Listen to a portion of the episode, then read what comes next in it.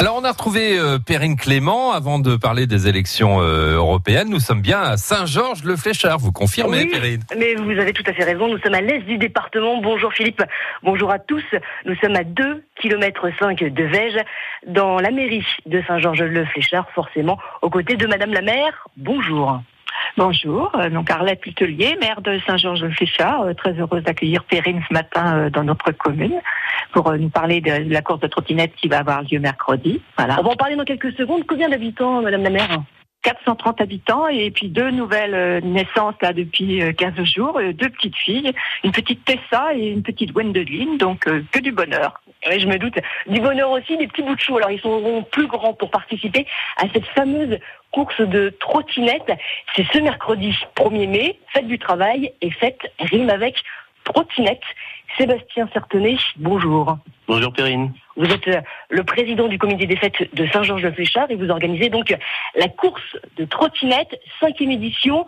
En quelques mots, le programme de cette journée. En quelques mots, bah en fait, c'est tout le monde va pas pouvoir participer, enfants et adultes. Le matin, il y a une course famille, donc c'est un relais, une un parent et un enfant qui courent ensemble. Après, on a un repas et l'après-midi, il y a une course enfant et une course adulte.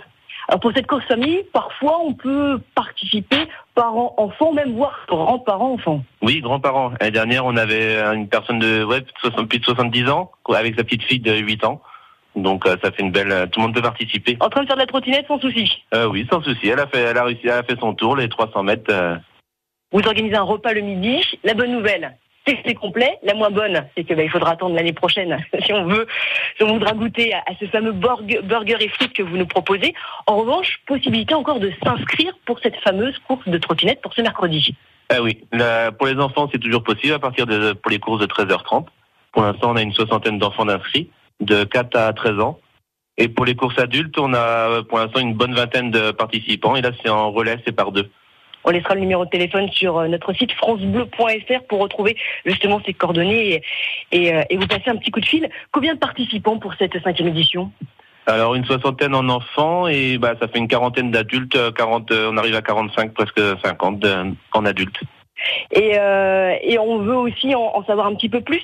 L'idée, c'est d'aborder bien sûr la course de trottinette, une course de trottinette qui reste aussi euh, abordable. hein. On est d'accord que l'objectif, c'est de se retrouver finalement entre Fléchardais et Fléchardaise. Oui, Fléchardais, Fléchardaises et puis les habitants aussi autour de, la commune. Ça c'est ouvert à tout le monde. Hein. N'hésitez pas donc à venir ce mercredi 1er mai ici à Saint-Georges-le-Fléchard. Nous y restons tout euh, ce matin pour parler bien entendu de cette course de trottinette, mais pas seulement. Nous serons dans quelques minutes, mon cher Philippe, avec une coach d'improvisation. Ah. Et vous l'entendrez, improviser ne s'improvise pas. Eh ben non, ça se prépare un petit peu, il y a un minimum effectivement et on le constatera tout à l'heure à 8h moins 20. Merci Perrine, en direct de Saint-Georges-le-Fléchard ce matin. Il est 7h18, l'actu pour les nuls. Isabelle, nous sommes à un, peu moins d'un mois des élections européennes, ce qui mérite un petit peu de pédagogie, hein, notamment ce matin, une piqûre de rappel. Les citoyens de l'Union européenne vont élire les députés qui siégeront au Parlement européen.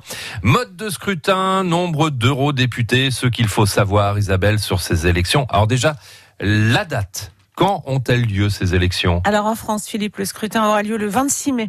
Les 45 millions et demi d'électeurs euh, français seront parmi les derniers en fait à s'exprimer en Europe puisque le vote s'étalera du 23 au 26 dans les différents pays de l'Union. Alors, qui élit-on Des députés européens, ok, mais combien 705 députés européens seront élus, c'est moins que lors des précédentes élections en 2014, lors desquelles 751 eurodéputés avaient été choisis. Cette réduction des sièges à pourvoir s'explique par le Brexit. En fait, les élus européens ont décidé de garder en réserve 46 des 73 sièges du Royaume-Uni. Exactement, afin de faire de la place à de nouveaux États qui pourraient rejoindre l'Union dans le futur. Cinq pays, vous savez, sont officiellement candidats, le Monténégro, la Serbie, la Turquie, l'Albanie et la Macédoine. Quant aux 27 autres sièges, ils ont été alloués à 14 États membres qui ont été jugés sous-représentés démographiquement. C'est le cas notamment de la France, qui aura droit cette année à 79 députés contre 74 en 2014. Ok. Et maintenant, le mode de scrutin. Alors, depuis 79, les députés européens sont élus tous les cinq ans au suffrage universel direct.